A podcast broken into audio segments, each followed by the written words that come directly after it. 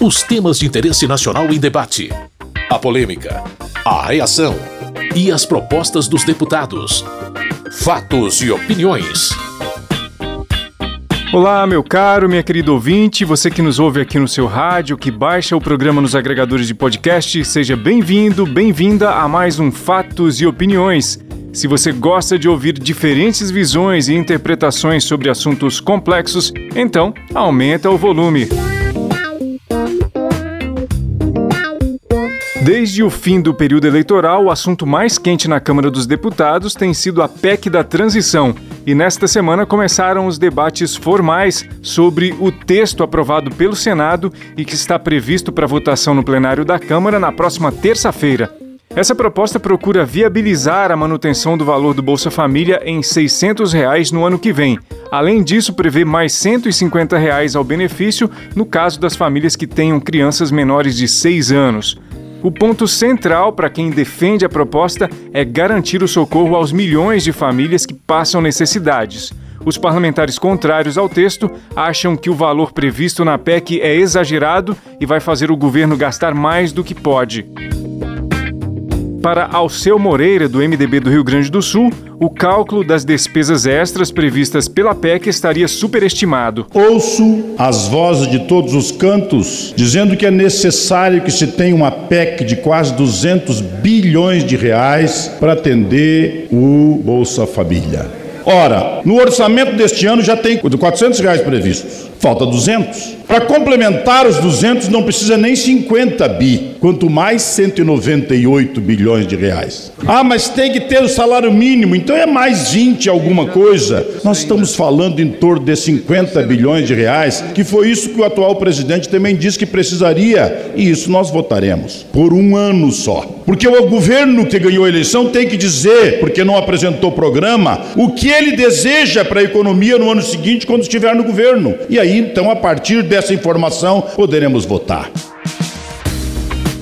Marcelo Ramos, do PSD do Amazonas, rebateu os posicionamentos contrários à aprovação da proposta. Quero contrapor os argumentos da base do atual governo contra a PEC, não com uma disputa política, mas com números do governo Bolsonaro e números do governo do presidente Lula. Nos oito anos do governo do presidente Lula, o Brasil foi o único país do G20 com superávit nos oito anos. 3,9% do PIB em 2009, 4,3% em 2002, 4,3% em 2003, 4,2% em 2004, 4,4% em 2005, 3,2% em 2006, 3,3% em 2007, 3,4% em 2008 e 2% do PIB de superávit primário em 2009, um ano das maiores crises da história desse país e do mundo. Enquanto isso, o governo Bolsonaro encaminhou uma lei orçamentária anual que está aqui nesta casa e vai ser votada nos próximos dias com 65 bilhões de déficit primário. Luiz Miranda, do União Brasil do Distrito Federal, entende que não há justificativas para se romper o teto de gastos. Eu nunca concordei com isso. Se tivéssemos feito uma reforma tributária ou se ela fosse a prioritária e ainda assim não conseguíssemos atingir onde nós queremos alcançar, aí poderíamos falar de estourar teto. Mas tem um risco enorme no nosso país. Nós precisamos entender que a reação foi instantânea na Bolsa de Valores, no câmbio. Nós não podemos correr esse risco. E eu me posiciono contrário, mas não é contrário ao novo governo, não é contrário à ideia de ajudar as pessoas mais vulneráveis. É contrário a estourar o teto numa largada e num momento tão difícil para o país. É inadmissível votar a favor.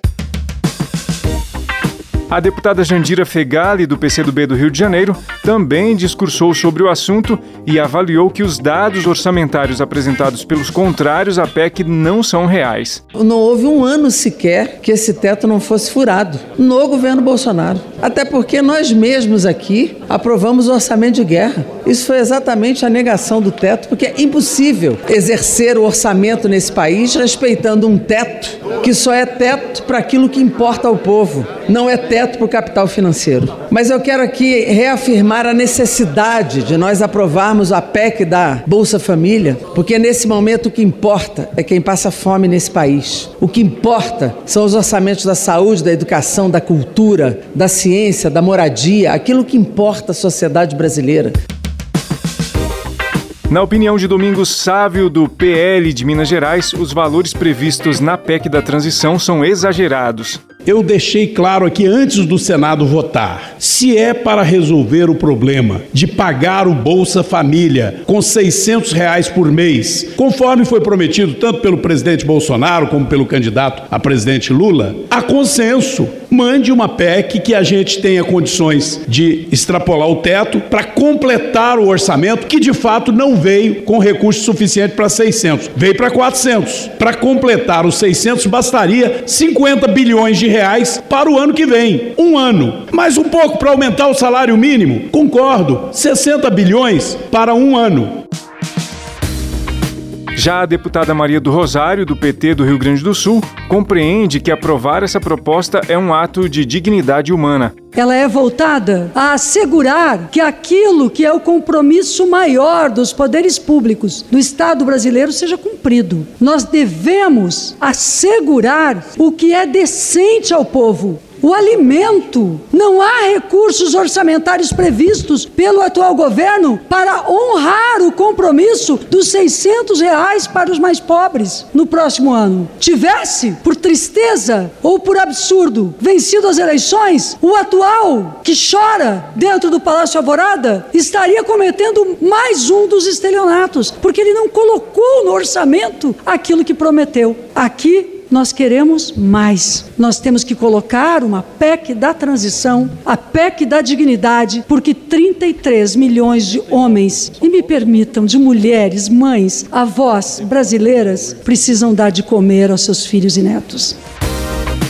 Na interpretação de Paulo Eduardo Martins, do PL do Paraná, a PEC da transição teria como pano de fundo a mudança nos parâmetros fiscais do governo. O debate está pautado na imprensa ou até aqui em grupos de colegas sobre o quanto isso vai representar como furo de teto, quanto a mais vai dar ao governo, se é 100 bilhões, 200 bilhões, se é 500 bilhões, a tudo isso. Mas esse debate está errado, não é esse o viés. Todo esse impacto ele é real, mas o que está se debatendo na verdade é a mudança da matriz econômica do país. Isso encontra-se inclusive na justificativa da proposta de emenda constitucional. É uma mudança de matriz que vai passar da responsabilidade da ancoragem fiscal para uma matriz onde o governo vai exercer um papel na economia como gastador, acreditando que o gasto do governo vai induzir a crescimento e criar um ciclo virtuoso na economia. O que nós sabemos que não funciona, que é errado, que a experiência humana já demonstrou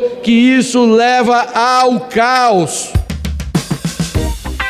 Fábio Ramalho, do MDB de Minas Gerais, defende que a essência da PEC é dar alimento a quem mais precisa. Os bancos já estão com tanto dinheiro que eles nem sabem o que fazem. Nosso teto de gasto já não existe mais. Existe sim, milhões de pessoas precisando de comida, milhões de pessoas precisando de emprego. A gente tem que ter uma PEC como essa para que o Brasil possa ter dinheiro para fazer infraestrutura, dinheiro para fazer casas, dinheiro para que a gente possa dar ao povo dignidade. Essa é uma PEC, como eu eu votei aqui uma PEC há seis meses atrás, que era para dar comida ao povo, seria uma incoerência nesse momento alguém não querer votar essa PEC. Seria a gente dizer aos brasileiros que vocês que recebem 600 reais esse ano não vão ter o direito no próximo ano de receber esses 600 reais. Seria como dizer aos brasileiros: eu não estou aqui para falar mal de ninguém. O presidente Bolsonaro fez a sua parte, ele tem as suas virtudes e, como todos nós, também temos os nossos defeitos. O presidente Lula chega agora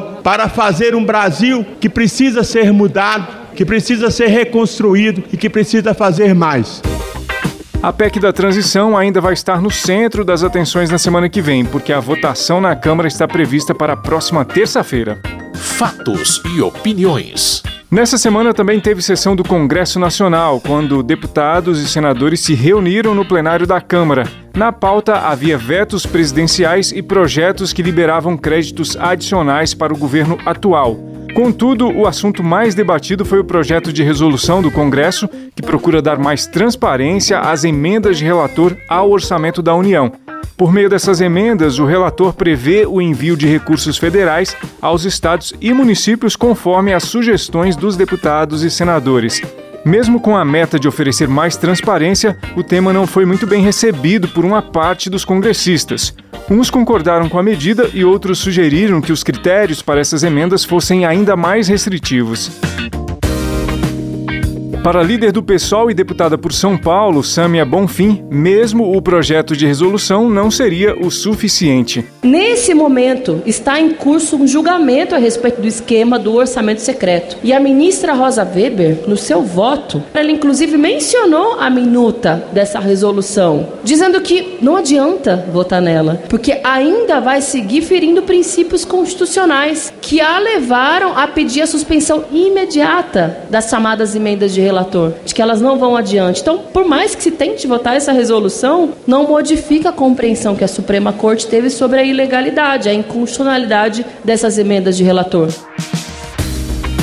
O senador pelo MDB do Piauí, Marcelo Castro, foi relator do projeto de resolução que busca dar mais transparência a essas emendas de relator ao orçamento ele explicou o texto da resolução. Nessa resolução número 3, que nós estamos propondo aqui a aprovação, repete aquilo que já está na LDO. Acaba o usuário externo e nenhum recurso sairá daqui sem ter o nome do parlamentar que está indicando o recurso. Então, igualmente as emendas individuais dos parlamentares, dos deputados e senadores, a emenda de relator também terá que ter o nome de uma emenda individual que vá para qualquer município do Brasil, tem lá identificado qual foi o parlamentar que, que levou. A emenda de relator terá a mesma categoria de uma emenda individual, porque lá terá que ter obrigatoriamente o nome do deputado ou do senador que indicou. Mas mais do que isso, nós estamos avançando no sentido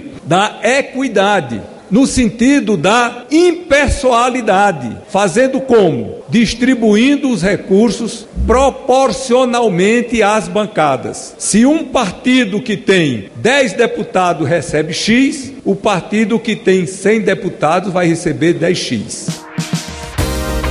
Segundo o senador Carlos Portinho, do PL do Rio de Janeiro, a resolução ainda não é uma medida boa. Entendo que do jeito que está sendo partilhado, e poderia até aqui estar tá confortado, porque o PL na divisão partidária dessa emenda, pela nossa bancada, seremos o partido que mais vai receber. Mas não estou confortável com isso. Não acho que, com todas as vênias e respeito, nenhum de nós somos todos iguais no Senado Federal, possa ter em sua mão um orçamento de um bilhão de reais, com o caso do relator, caso da presidência, seja quem ocupe, inclusive a presidência a partir partir do próximo ano. Porque é um instrumento que em outras vezes na história do país nós já vimos, pode se transformar por aqueles que tenham mais intenções num instrumento de cooptação, num instrumento de compra de apoio.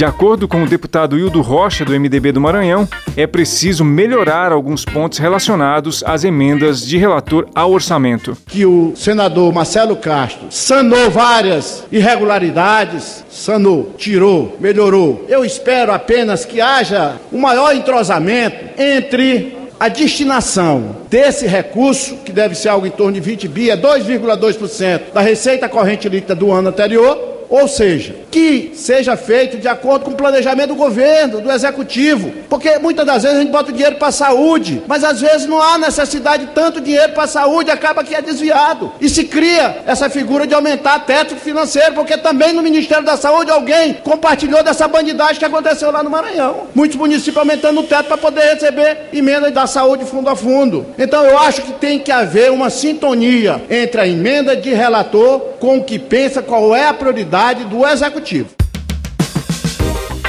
Para o senador Alessandro Vieira, do PSDB de Sergipe, a resolução ainda não é constitucional. Não atende os princípios constitucionais de impessoalidade, transparência, isonomia, eficiência. Isso é muito claro. O mecanismo do orçamento secreto ressuscitou estratégias de cooptação de base e de acesso à corrupção que foram vistas lá atrás, em escândalos como da máfia dos sanguessugas, anões do orçamento, como bem relatou no seu voto a ministra Rosa Weber. Não existe isonomia no tratamento, como não existiu ao longo desses anos isonomia no tratamento. O que existiu foi o manejo de verbas para manutenção de poder dentro das casas e ampliação de bases eleitorais nos seus domicílios, o que resultou na reeleição proporcionalmente muito maior daqueles parlamentares que tiveram acesso às verbas do orçamento secreto.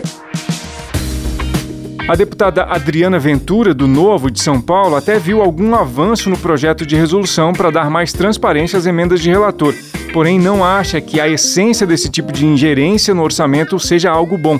Esse projeto de resolução, na minha visão, ele avança e tem sido feito um trabalho de avanço, sim, em alguns quesitos. Só que ele continua afrontando a isonomia parlamentar, porque você tem aqui parlamentar de primeira categoria, de segunda categoria e de terceira categoria. A partir do momento onde você fala que você vai usar o recurso da emenda de relator e o relator ou o presidente da CMO, em valores de hoje, tem o equivalente a um bilhão de indicação não fala nada de critério, só fala que tem um bilhão. O presidente do Senado tem um bilhão e meio. O presidente da Câmara tem um bilhão e meio. Ninguém está falando de critério, de vinculação à política pública, de eficiência, de moralidade, de nada. A gente simplesmente está falando, não tem critério. Você está criando o quê? Níveis de parlamentares. Os que são da patota, os que não são da patota e os mais poderosos.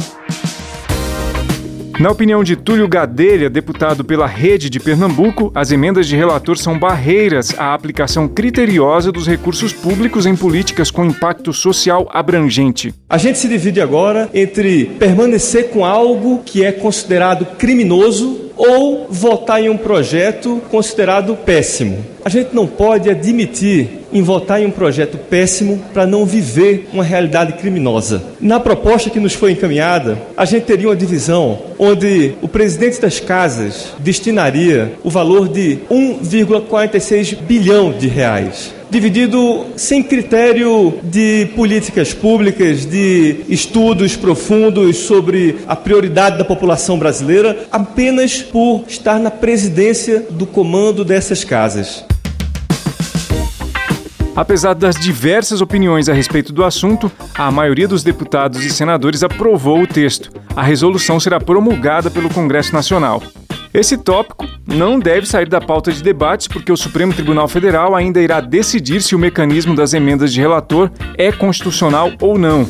Dos ministros que votaram até agora, cinco entenderam como constitucionais e quatro como inconstitucionais. Faltam os votos dos ministros Gilmar Mendes e Ricardo Lewandowski.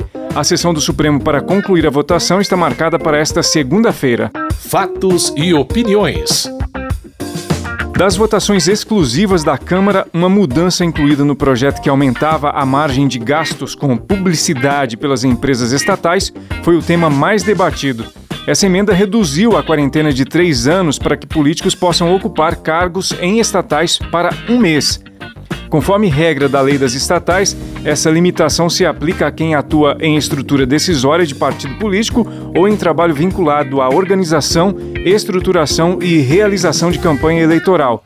A restrição se aplica a nomeações para o Conselho de Administração e Diretoria de Empresas Públicas, de sociedades de economia mista e de suas subsidiárias. Com a emenda, o prazo de espera será apenas de 30 dias.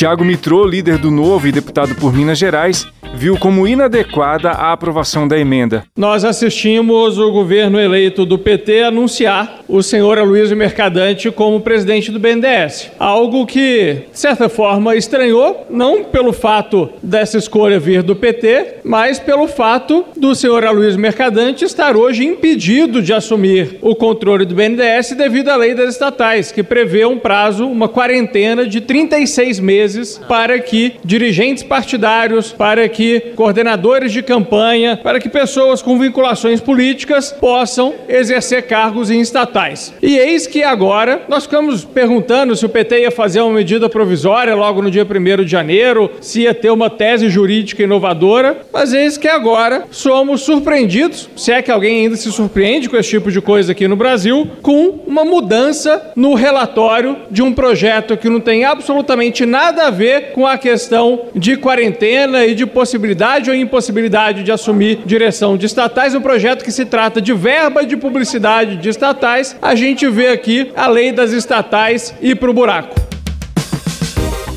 O deputado Glauber Braga, do pessoal do Rio de Janeiro, respondeu às críticas do deputado Tiago Mitrô. Eu não tenho nenhuma simpatia pelo senhor Aloysio Mercadante, nem antipatia. Agora, o que eu não consigo compreender é que o Partido Novo fica tão preocupado com a quarentena do mercadante, mas não tem nenhuma preocupação de que na estatal vá um militar ou um general golpista. Não tem nenhuma dificuldade o Partido Novo que o banqueiro vá poder coordenar a estatal. Aí não tem problema, aí não precisa de quarentena. Ah, por favor, por favor. Essa lei das estatais, que foi criada pelo senhor Michel Temer, foi, na verdade, uma tentativa de facilitar o processo de privatização e esquartejamento do patrimônio público brasileiro. Na visão do deputado Lucas Redecker, do PSDB do Rio Grande do Sul, essa modificação na lei das estatais não é correta. Nós conseguimos aqui nessa casa dar a condição de que aquelas pessoas que deveriam ter uma quarentena de 36 meses, ou seja, 3 anos, para ocupar um cargo numa estatal, eles não tivessem vínculo político com o partido ou, de certa forma, coordenando campanha, enfim. E nós ontem conseguimos nessa casa aqui, não com o meu voto evidente, diminuir esse prazo de 36 meses para apenas um mês. Isso não é quarentena, como já foi dito aqui. A relatora da proposta e deputada pelo Progressistas do Piauí, Margarete Coelho, explicou por que acatou a emenda para reduzir a quarentena para ocupar cargos em estatais se coloca sob suspeição pessoas que, por exemplo, assumem diretórios de pequenos partidos políticos em pequenos municípios e com isso ficam impedidos durante 36 meses, ficam sob suspeita durante 36 meses. O que se entende é que há um certo exacerbamento nesse prazo. Então essa é a justificativa do relatório e a justificativa também do voto. O projeto acabou sendo aprovado pela maioria dos deputados e agora será votado no Senado. É isso. Essa foi mais uma edição do Fatos e Opiniões. E para saber mais a respeito dos debates e votações da semana, acesse o site www.câmara.leg.br. A sonorização do Fatos e Opiniões é de Tony Ribeiro. Muito obrigado por sua audiência, tudo de bom para você e até a próxima edição. Fatos e Opiniões. Os temas de interesse nacional em debate a polêmica, a reação e as propostas dos deputados. Produção e apresentação: Carlos Oliveira.